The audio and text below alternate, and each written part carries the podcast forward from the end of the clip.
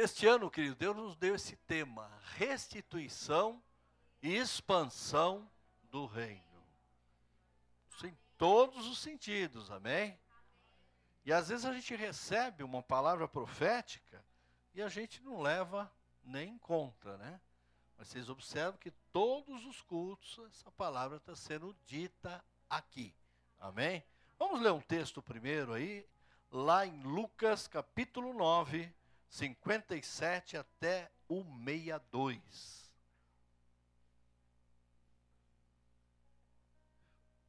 Quando andavam pelo caminho, um homem lhe disse: Eu te seguirei por onde quer que fores. Jesus respondeu. Então o homem disse: Olha, eu vou estar contigo onde quer que você for, eu vou estar junto. Né? Jesus responde: As raposas têm suas tocas e as aves do céu têm seus ninhos. Mas o filho do homem não tem onde repousar a cabeça.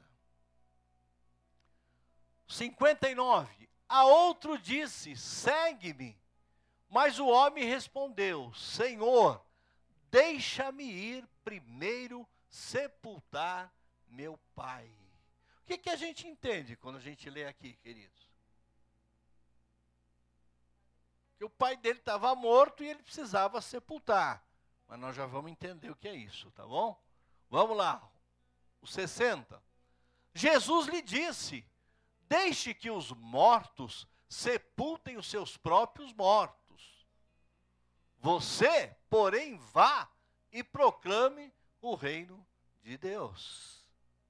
E as pessoas leem e falam, mas meu Deus, o pai dele está morto lá, ele podia ir lá sepultar e Jesus pega aí. Vamos entender aqui. 61. Ainda outro, Jesus diz: Vou seguir-te, Senhor, mas deixa-me primeiro voltar e despedir-me da minha família. 62, Jesus respondeu: Ninguém, ninguém, ninguém que põe a mão no arado e olha para trás é apto para o reino de Deus. Amém, queridos? Fala para o seu irmão, isso é forte. Né? Eu, eu fui pregar numa igreja hoje que era, acho que quarta ou quinta-feira forte. Né? Era o, o, o, que eles usavam lá. Né? E nós sabemos aqui que Deus nos deu uma visão profética. Põe só aquela tela do início lá, Pamela. Para nós, para esse ano de restituição e expansão do reino. Foi a visão que Deus nos entregou. E eu entendo, querido, que toda a base ministerial de Jesus, da sua igreja, está baseada neste princípio de nós termos a restituição, termos expansão, mas precisamos o quê? Ter pessoas dispostas, ter discípulos, ter líderes dispostos o quê? a nós fazermos aquilo que Jesus quer. Amém? Portanto, eu coloco aqui: ser um discípulo é estar dando o primeiro passo para cumprir o propósito do Pai. Como eu sempre falo, Jesus não chama ninguém para ficar sentadinho aí no banco. Ele só fica um tempo para aprender, para conhecer, e depois ele precisa ir lá para fora e começar a divulgar tudo aquilo que ele tem recebido. Nesse texto, como em muitos outros, Jesus está ministrando para quem ali? Para os seus discípulos. Não era para uma multidão. E Jesus falava muito por parábolas. Ele contava, né, através de histórias, para que os discípulos entendiam. Porque se uma coisa tem que ficar muito claro: Jesus foi e sempre foi uma pessoa muito simples. Tudo que ele falava era fácil de se entender. O homem que inventa muita coisa, não é? Às vezes nós até usamos, é, o grego diz tal coisa para a gente poder entender melhor o que a palavra quer dizer. É, Jesus, na realidade, ele falava em aramaico. Então, hoje tem Bíblia em aramaico também, para você entender um pouquinho melhor, facilitar mais as coisas. Mas Jesus, sempre tudo que ele ministrou é muito simples. Né? Jesus aqui estava preparando seus líderes, seus futuros líderes, né? os seus discípulos, não importa um nome importante que todo mundo esteja preparado, né? Ele estava ensinando, incutindo neles valores espirituais para que eles pudessem caminhar. Nós não podemos caminhar pensando somente em valores materiais, queridos, mas sim em valores espirituais. A cada um, ele chamou para uma determinada missão. E nós precisamos estar atentos para realmente realizar aquilo que ele nos chamou. Não adianta você sair para o outro lado, para cá, para lá, mas ficar ali, né?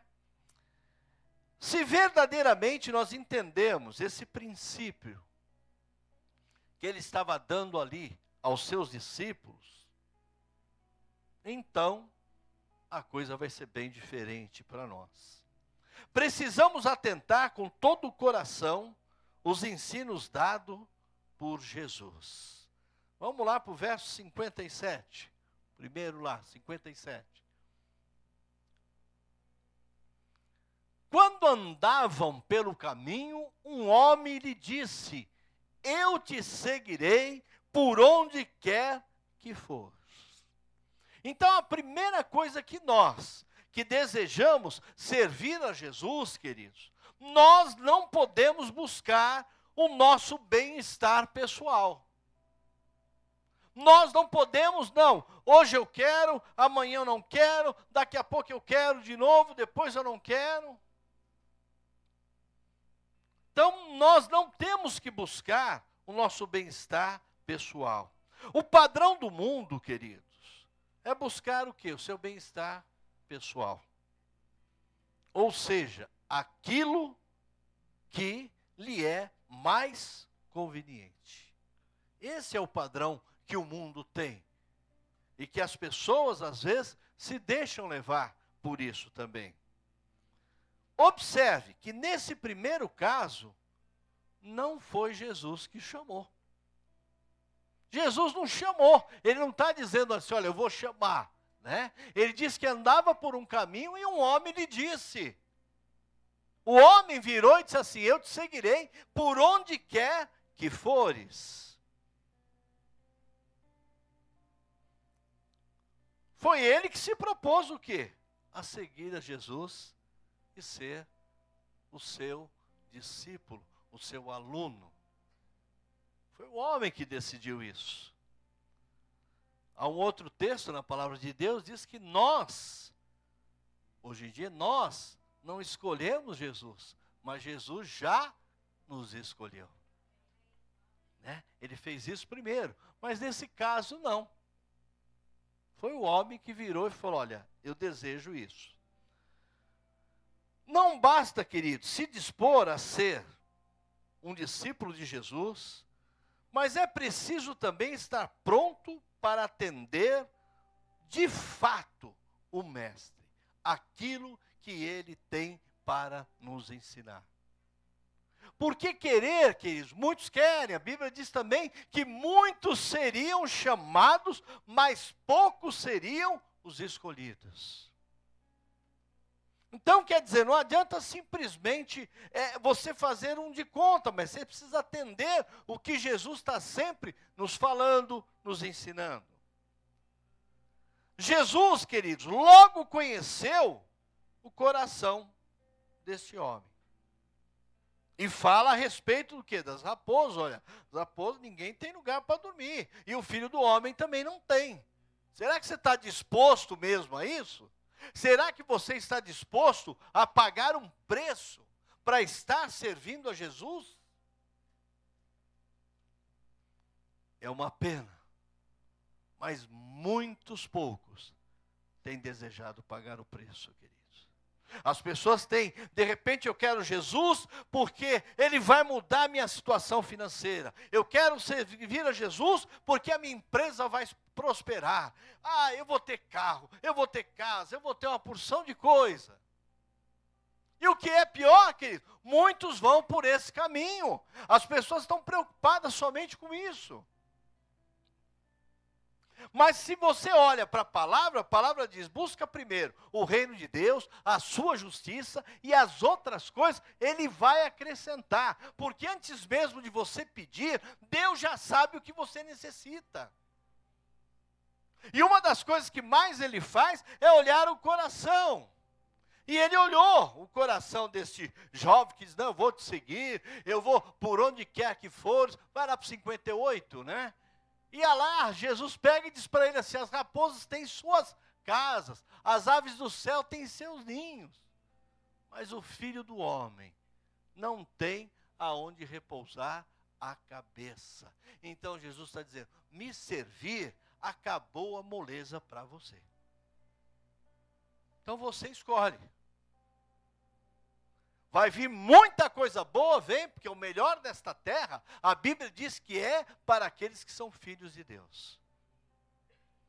Não para aqueles que são criaturas de Deus, mas aqueles que são filhos, aqueles que aceitaram Jesus Cristo como Senhor e Salvador da sua vida. Mas Ele está dizendo: olha, há um preço aí a pagar. E ele viu que aquele jovem lá estava dizendo só da boca para fora, queridos. Né? Muitos hoje têm servido buscando o chamado feedback, ou seja, um retorno. Eu estou servindo porque eu quero ver um retorno para a minha vida. Ah, se eu não tenho esse retorno aqui, eu vou para outro canto. Eu vou para outro canto. Porque ele está em busca só de um retorno para a sua vida. Ser discípulo, queridos, é estar preparado para abrir mão do seu bem-estar pessoal. É isso que Jesus estava dizendo aqui. Você precisa estar disposto a isso, né? É viver pela fé. E a fé é aquilo que eu não vejo, mas eu creio. Que é isso que Deus quer ver em nós, né? Viver pela fé na dependência do Senhor, sabendo que Ele sempre cuidará de nós. Sempre cuidará de nós, queridos. Depois a gente tem um segundo ponto aqui, lá em Lucas 9, 59. A outro disse: siga-me.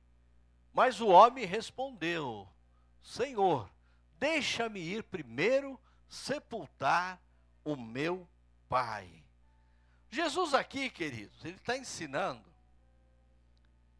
que nós precisamos entender bem quais são as nossas prioridades. Qual é a sua prioridade?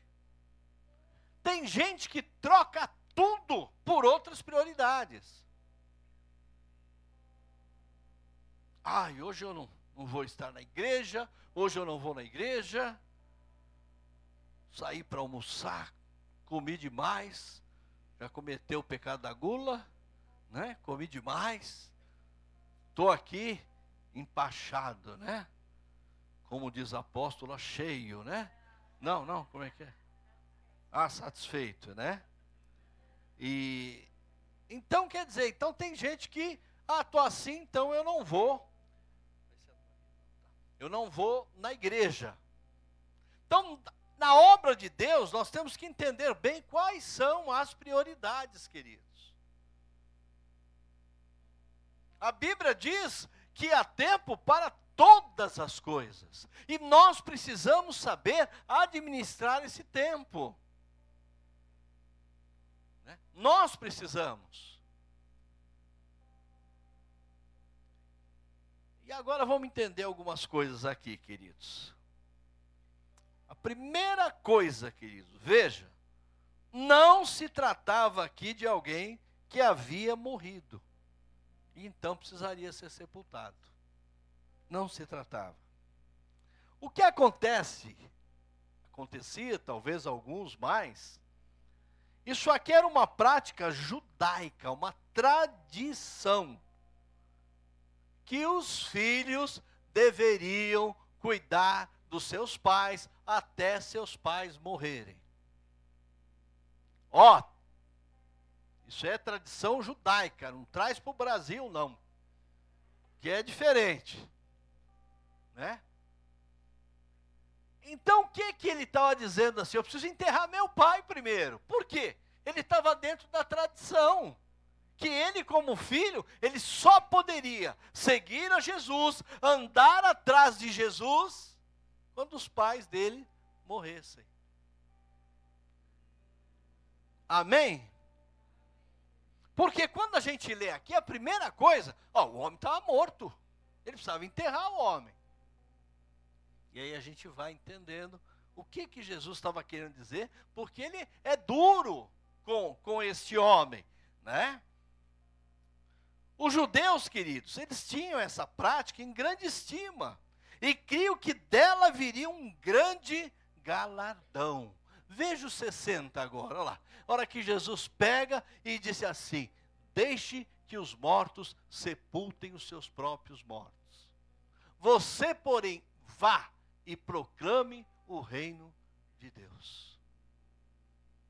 Porque o que Jesus está dizendo? Você, como filho, você não vai impedir que seu pai morra, que alguém morra. Então, meu filho, vem fazer a tua obra aqui, vem proclamar o reino de Deus, faz a sua parte, porque eu também vou estar cuidando deles lá. E eu, com muita franqueza, queridos, eu falo muito isso para o é, meu filho que, que mora nos Estados Unidos, falo assim: se o pai morrer, não precisa vir para o Brasil, não, meu filho, já foi. Precisa correr, pegar avião, pegar. Não, nada, filho, já foi. Quero que você me honre em vida. Porque olha aqui, queridos, olha como é nobre isso. A Bíblia diz: honra teu pai e a tua mãe, para que prolongue os teus dias na terra que o Senhor Deus te dá. Êxodo 20, 12. E honrar, queridos, não quer dizer que eu vou estar ali o tempo todo. Porque um dia eu decidi me casar, e aí a Bíblia diz agora eu tenho que deixar. É o que a palavra diz. Mas na, naquela época, e como hoje também, vocês que vão a Israel, vocês vão ver que ainda há muitas, muitas, assim, tradições, né? Muitas coisas assim que aqueles mais eles cumprem. Por exemplo, como guardar o sábado. Sexta-feira, no pôr do sol, até o elevador do hotel, eles não podem apertar o botão. Fica um elevador só para eles, para em tudo quanto é andar. Aí tem uns irmãos nossos que entraram neles lá. E aí tiveram que, para, para, para, para, né? Então são tradições. Por que, que eles vão para o hotel? Porque eles não querem cozinhar, eles não vão cozinhar. Falei, mas levantar o garfo, né? A colher. Comer até não aguentar mais, né? Isso tudo eles podem. Então tem, são tradições, é o que Jesus estava aqui ensinando, né? Jesus ele não está desaprovando essa prática. Que um filho pode ir lá, precisou enterrar o pai, se tem condições, vai. Mas ele está falando de prioridades. E quem garante que o filho não vai primeiro que o pai? Nós estamos vivendo uma fase, queridos, eu falando só aqui de Brasil, o que tem morrido de jovens, queridos, é um número muito alto. Hoje nós nem podemos, está difícil, mas a gente vê as reportagens, a Cracolândia, a maioria que estão lá, tem muito jovem lá, queridos. E estão morrendo. Mas existia aqui uma tradição. E Jesus não está dizendo que ele está desaprovando essa prática. Não. Mas ele está dizendo que nós está, ele está nos ensinando, falando sobre prioridade. O que é prioridade da tua vida, queridos? Eu trabalhei muitos anos em empresa, em cargo de chefia, e eu tive funcionários que matou a mãe, matou o pai, matou a avó umas quatro, cinco vezes. Ele esqueceu o que tinha me falado. Ah, ó, eu vou, vou trabalhar porque morreu minha avó. Vou trabalhar porque morreu minha tia. Vou trabalhar. Percebe? As pessoas, qual é a prioridade? Você precisa ver quais são as suas prioridades. E nós só atingimos objetivos quando nós temos prioridades, queridos. E colocamos ela no lugar certo, né? No lugar certo. Eu costumo falar muito isso quando eu, eu ministro para a família, é o cartão de crédito. Aquilo a pessoa sente ter um poder na mão que sai com a tua, deixa que hoje eu pago. Aí ele tira o cartão lá. Débito ou crédito? Crédito bonito é quando você põe no débito, porque senão você já está pagando, né? O crédito vai vir depois. Então a gente precisa saber o que são prioridades, o que é prioridade na nossa vida. Nós precisamos aprender a administrar isso, como discípulos do Senhor. E é isso que Jesus estava falando aqui, queridos. Quantas situações te impediram de cumprir o propósito de Deus o ano passado. Em 2022. Quantas situações que não precisavam te impedir, né? Mas te impediram de cumprir o propósito de Deus. Agora, é ou não é uma questão de prioridade?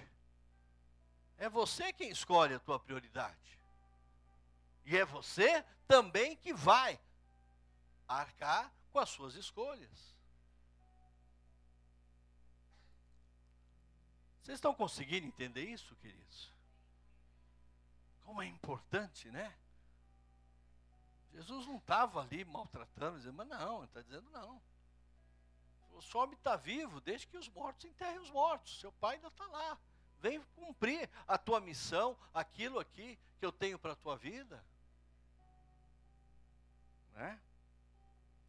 Quantas, né?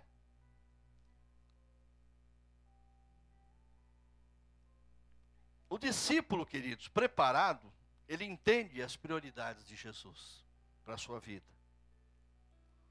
E ele sempre está disposto a deixar as suas prioridades para tratar das coisas de Jesus sempre está disposto.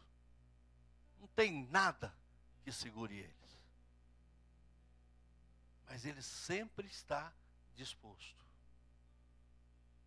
a cumprir as suas prioridades. E a gente precisa saber administrar isso na nossa vida. Né? No dia em que minha mãe faleceu, eu tive que viajar praticamente Dá mais de, praticamente é 300 quilômetros que dá até a cidade que ela morava. Então nós fomos lá, fomos no velório, né? Alguns irmãos nos acompanharam aqui. Né? E naquele dia também, era a festa de aniversário de quatro netos eles todos pequenininhos, eles estavam esperando quem? O vô e a avó. Então eu fui lá, fiz a minha parte, pegamos o carro de volta e voltamos para ir até o aniversário deles lá. Alguém podia dizer, mas, mas eles não entendem nada, eles não vão entender.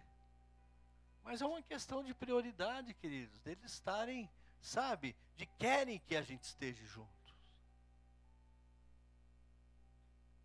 Lógico, estava cansado, abatido, triste, mas estava lá. E isso foi num sábado. E domingo eu estava ministrando na igreja. Porque o que eu podia fazer, eu sei que eu fiz. E se Deus achou que era o momento de recolher, quem somos nós para dizer que não? Então é uma questão, querido, a gente está disposto mesmo, né, a deixar muitas vezes as nossas prioridades e, e muitas vezes Deus vai nos testar, queridos. Sabe? Para tratar das coisas de Jesus. E deixe Deus tratar com você também, porque você vai entendendo isso. À medida que você vai se aproximando de Jesus, mais você vai se parecendo com Ele. Com as atitudes dele, com as coisas dele. Ele vai estar te ensinando. Amém? É, uma outra coisa aí que está aí no. Eu marquei aqui porque eu já tinha digitado aqui o. Vamos lá para o verso 61.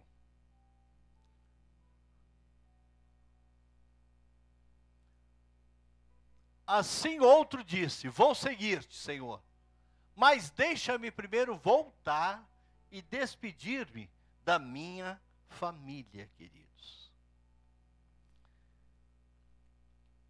Veja bem, o que o Senhor está dizendo aqui, veja a atitude desse discípulo. Ele demonstra uma grande dúvida, logo de cara. Senhor, eh, eu vou te seguir, mas dá para me o senhor me deixa me despedir da minha família primeiro? E o que Jesus está ensinando, queridos, eu quero que isso fique claro, não é errado. Ele não está dizendo que é errado. Mas ele está dizendo que para estar do lado dele, você precisa ser o quê? Determinado. Tem horas que é possível, tem horas que não é possível. E aqui a gente vê que esse aqui demonstra uma grande. Ele diz assim: primeiro, eu vou te seguir. Está lá ou não está? Vou seguir-te, Senhor. Eu vou te seguir. A princípio parece que ele está determinado, mas em seguida ele fala: porém, primeiro, né? Tem algumas versões que a palavra porém está bem explícita. Porém, já entrou a vírgula. Primeiro, Isso estava demonstrando o quê? Que faltava nele o quê? Determinação. E quem não tem determinação não serve para servir ao Senhor, queridos. Porque quando você aprende a ser determinado, você vai ser determinado na sua casa, você vai ser determinado com seus filhos, você vai ser determinado com toda a sua família, e todos vão olhar para você e vão falar: realmente, ele sabe o que quer e para onde ele quer. Então era isso aqui, Jesus demonstrando isso aqui. Primeiro diz, olha, eu vou. Opa! Mas daqui a pouco vem uma opa, vírgula, porém, né? Primeiro. E aí a determinação foi por onde? Por água abaixo. O discípulo preparado, querido, ele sempre está determinado. Ele é convicto naquilo que ele quer. Ele é firme em suas decisões e propósito, querido. E nós vamos aprendendo isso. Então nós estamos aí fazendo uma, uma construção, uma obra aí, né?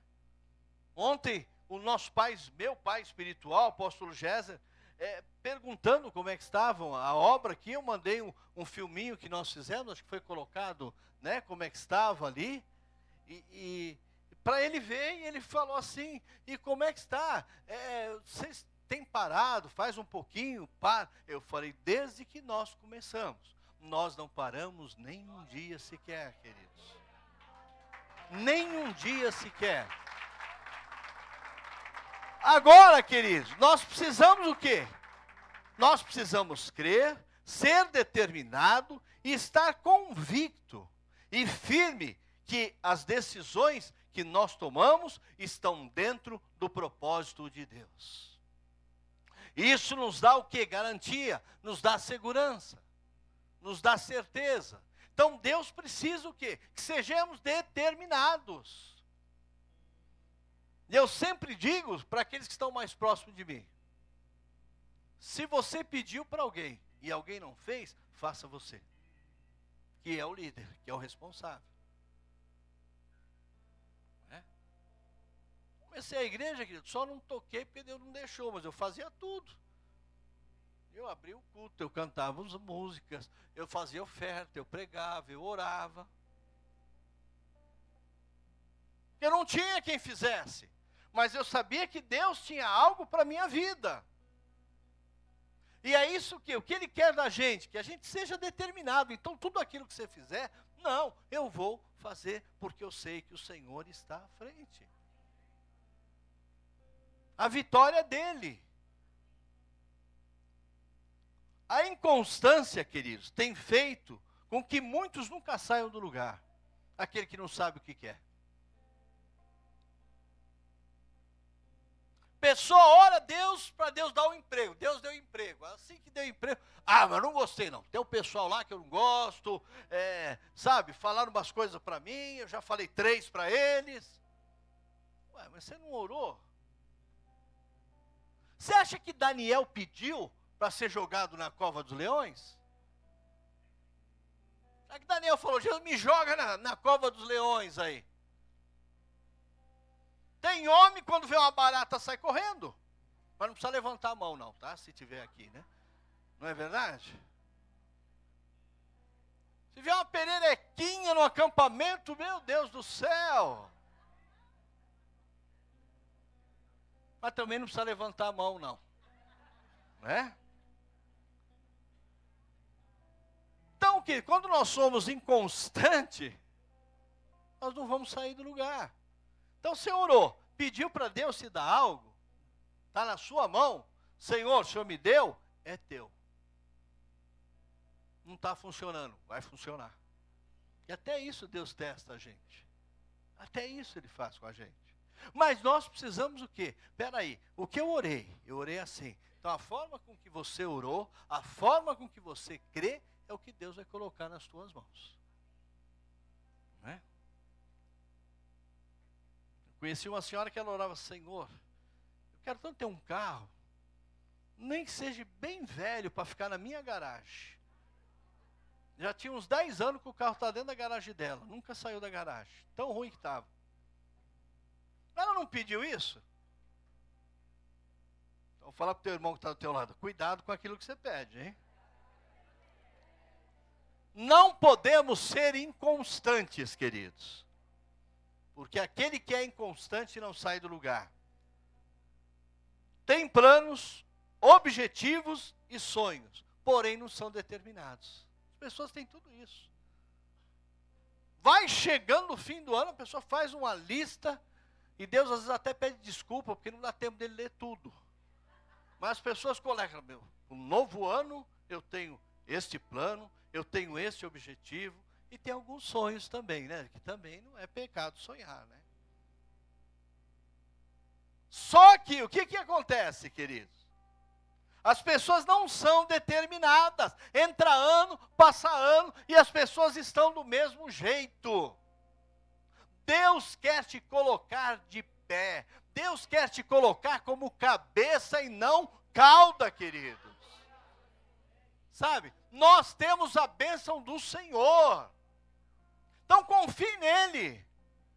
Não confie nos homens, não confie no seu saldo bancário, nada disso. Mas confie em Deus, amém? Confie em Deus, queridos. Dia vocês vão ter oportunidade aí, eu tenho ouvido muitos testemunhos do evangelista Jean. Quase todo dia ele vem filar boia aqui com a gente, né? E, e se você vê a história dele, Deus tem feito na vida dele. Aí você fala, mas ele não está aqui hoje, sabe por quê? Foi viajar, está lá para Santa Catarina. Vai ter que trabalhar essa semana toda lá. E saiu da onde? O Jacira já não é bom hoje. Imagina uns anos atrás, não é? Não é, dona Glória, como é que era lá? Mas Deus é quem faz isso, queridos. Né? Tem dia que ele está cansado, muitas reuniões. Eu falei, mas foi isso que Deus te deu. Então agarra. Porque se ele não quiser mais que você faça isso, ele vai te dar algo melhor. Nunca pior. As pessoas hoje pedem a conta do emprego, pedem a conta. Deus proverá. E aí não vem nada. Deus mandou você sair? Se ele mandar, você sai. Né? Precisamos ser o quê? Determinados, queridos. E aqueles que não são determinados não conseguem ser firmes. Sabe o que eles fazem? Eles sempre andam para trás, igual o Michael Jackson dançando, né? Dá uns passinhos para frente, tudo para trás aqui, né? E a pessoa fala, mas não sei o que acontece comigo. Sabe o que acontece com você? Jesus está dizendo nesta noite: eu quero que você comece a ser determinado. Determine as coisas. Comece e termine, queridos. Não pare pela metade. Comece e termina. Vai até o final. É isso que ele está dizendo nesse texto aqui. E às vezes nós colocamos tantos impedimentos para não fazermos a obra de Deus. A palavra afirma que os primeiros discípulos chamados por Jesus, sabe o que aconteceu com eles? Eles deixaram tudo. Tudo. Vocês sabem o que é tudo? Fala para o seu irmão, tudo é tudo deixaram tudo. Se você estudar um pouquinho sobre a vida de cada um deles, vocês vão ver como é que eles morreram. Mas permaneceram firmes, exceto aquele que, para se cumprir a palavra, precisou se suicidar, que foi Judas. Os outros cumpriram, fizeram, pagaram o preço. E os homens daquela época, como na época de hoje, não tem piedade, não, queridos. É isso que a gente precisa entender. É. Deixa eu concluir. Eu acho que Jesus resume todo esse ensino no verso 62. Tudo isso que nós falamos, ele resume aqui, nesse verso aqui. Né? Jesus respondeu: Ninguém põe a mão no arado e olha para trás, é apto para o reino de Deus. Quantos nasceram aqui com cordão umbilical? Você tem certeza? Você não viu? Como é que você sabe? Vocês têm certeza? Hã? A mãe vê, mas o pai nem tem pai que desmaia lá dentro. Né? Eu mesmo eu não quero ver um filho meu nascer. Não é que eu tenho problema com sangue, não, mas é, deve ser uma coisa, né? É o momento da esposa, da mulher ali, né? Mas todo mundo nasceu. E você está com seu cordão umbilical até hoje aí? Por quê? Pegar e ó. É isso que nós precisamos fazer, querido cortar aqueles cordões umbilicais que a gente cisma em carregar.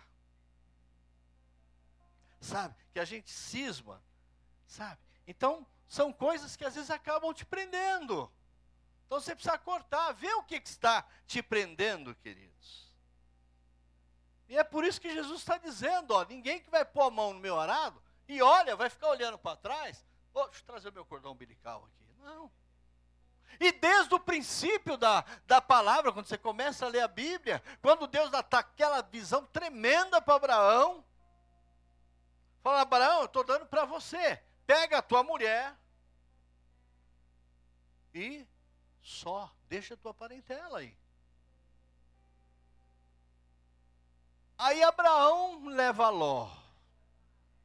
Sabe, Deus, é, Ló é como se fosse um filho meu. Mas como se fosse, não é, queridos.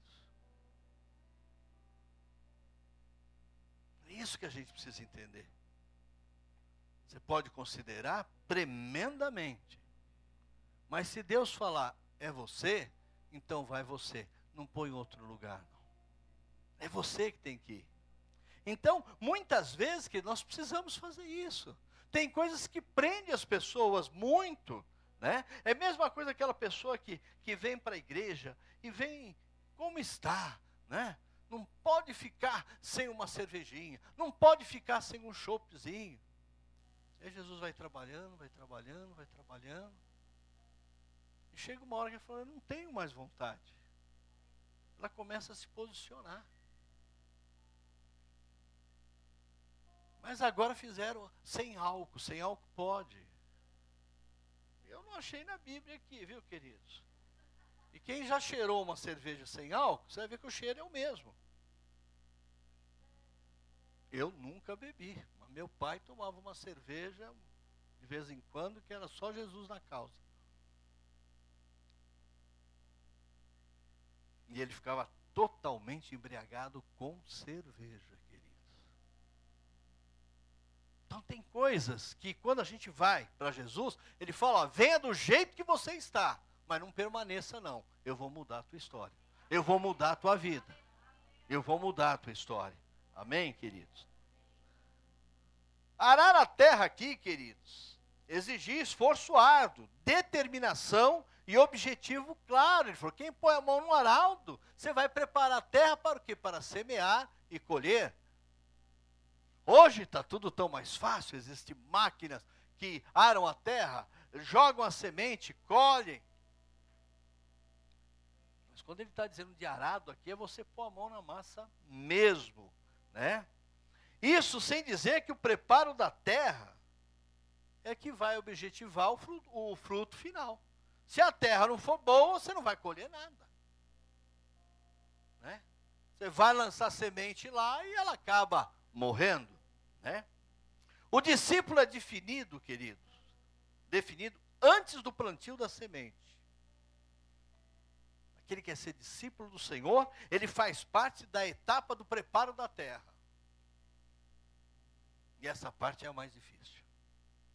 Muitos estão apenas buscando o que? Os frutos. Né? Então só querem frutos. Porém, sem preparo, eles não virão. Não vão ver esses frutos. Mas tem muita gente que só quer o fruto só, mas não quer ter o trabalho. Não quer ter ali a, a, aquele trabalho o inicial, o tirar as pedras, tirar tudo aquilo que está atrapalhando, todo aquele entulho, toda aquela coisa aí. Né? As pessoas hoje querem tudo muito fácil. Né? Você vai no, nos grandes supermercados, hoje tem tudo lá. É a fruta descascada. Tudo cortadinho, abacaxi, melancia, pai, pai, pai tudo, tudo fácil os legumes, tudo lá. Tudo lá, fácil, fácil, fácil. Mas Jesus nos chama, moleza tem que acabar. Porque quem quer me servir, precisa estar disposto o quê? A lutar, como eu lutei. É muito fácil, assim, não, Jesus diz que ele venceu o mundo e eu também vou vencer. Mas fique em casa, sentadinho, sem fazer nada. Depois você me conta se você vai ser vencedor ou não, queridos. Né?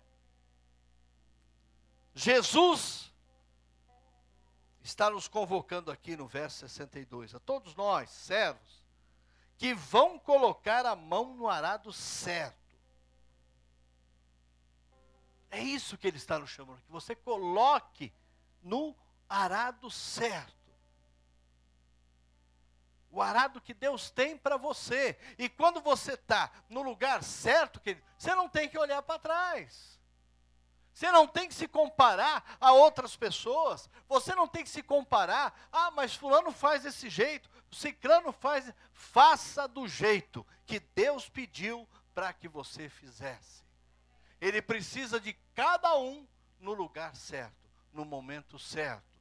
E ele precisa de cada um de nós o tempo todo. Amém, queridos? Vamos ficar de pé aí, vamos orar ao Senhor. Vamos sair daqui preparados, queridos. Porque você, uma coisa que não vai ter quando nós chegarmos lá no céu, é uma coisa chamada desculpa. É o que mais as pessoas fazem. Né? Então você não vai poder falar, Senhor, mas eu nunca ouvi sobre isso, eu nunca, né? É, que eu tenho que ser determinado, que eu tenho que fazer isso, que eu tenho que fazer aquilo, né? Que eu não posso estar buscando só o meu bem-estar pessoal. O que, que você faz com o seu bem-estar pessoal? Nada, queridos. Nada. Né? Você precisa entender as prioridades. O que, que é prioritário na sua vida? O que, que Deus te colocou como prioridade? Então faça a tua prioridade. Alguns vão dizer, você é doido, você é louco, não tem problema. Continue fazendo. Porque depois aqueles que mesmos, que te chamaram de loucos, vão falar, poxa vida, não é que você estava certo? Precisamos mudar, queridos. E à medida que a gente muda, nós somos mais abençoados ainda. Mais abençoados ainda, né? Curve a sua cabeça, feche os seus olhos aí.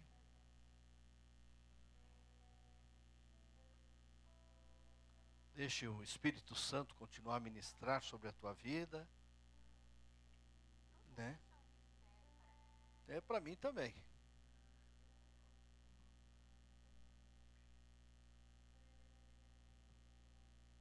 Senhor, nós te damos graça, Jesus. Porque a tua palavra é viva e verdadeira, Senhor. Na tua palavra, Senhor, nós podemos confiar, Senhor. Nós te damos graça, Senhor, porque estamos temos podido ler, entender, compreender, Senhor, e nos aprofundarmos ainda mais naquilo que o Senhor quer de cada um de nós, Senhor. Que nós realmente possamos ser voluntários para fazer a tua obra, Senhor. Porque se o Senhor nos quisesse como robô, o Senhor nos teria feito como robô. O Senhor mandaria, nós iríamos, o Senhor fala, volta, você volta, você fica, você senta. Não, mas o Senhor nos deixou, a cada um de nós, termos a oportunidade de querer te servir, de estar na tua presença, de fazer a tua obra, Senhor. E nós temos que entender que essa capacidade não é nossa. Nós não temos capacidade nenhuma. Nós não temos inteligência nenhuma. Mas o Senhor nos deu ouvidos para ouvirmos a tua voz. O Senhor nos deu olhos para enxergarmos as coisas espirituais, Senhor para nos enxergarmos além daquilo que nós estamos vendo ou pensando, Senhor.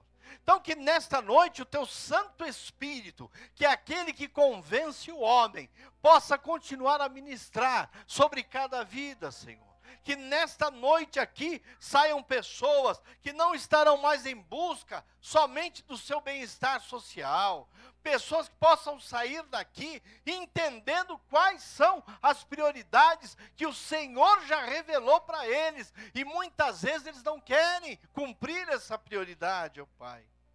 E acima de tudo, ó oh Pai, que possamos ser determinados determinados, Senhor, em tudo aquilo que o Senhor mandou nós fazermos, oh Pai.